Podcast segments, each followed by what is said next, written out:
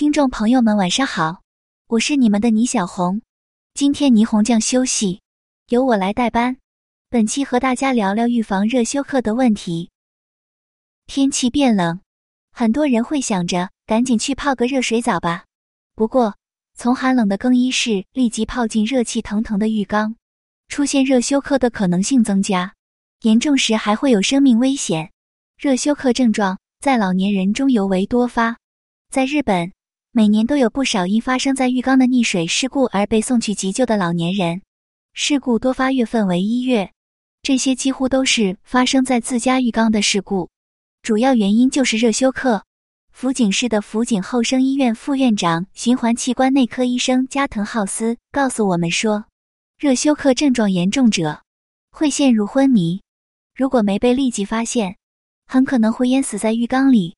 热休克的原因在于血压的变化。进入严冬之后，没有安装暖气设备的更衣室往往很冷，而客厅有暖气，比较暖和。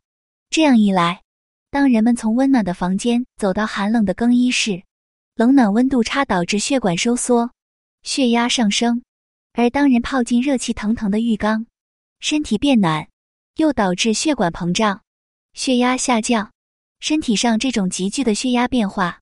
会使循环于脑部的血液减少，失去知觉的风险随之升高。这种情况在老年人中尤其容易发生，其中很多人还都有高血压、生活习惯病、糖尿病等基础病，自律神经容易发生紊乱。另外，有些人虽然年轻，却也有基础病，血管不能灵活的舒张应对，因此也需要特别注意。那么。如果家人发生了热休克，该怎么办呢？加藤医生向我们介绍了应对方法。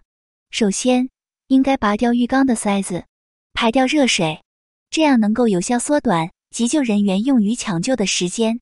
然后，家人应该用心肺复苏按摩手法，尽快用力按压并发者的胸部。预防热休克的关键有以下三点：一要让换衣服的地方温暖起来；二。泡澡的水温最好控制在四十一度以下，泡澡不要超过十分钟。三、避免饭后立刻泡澡或酒后泡澡。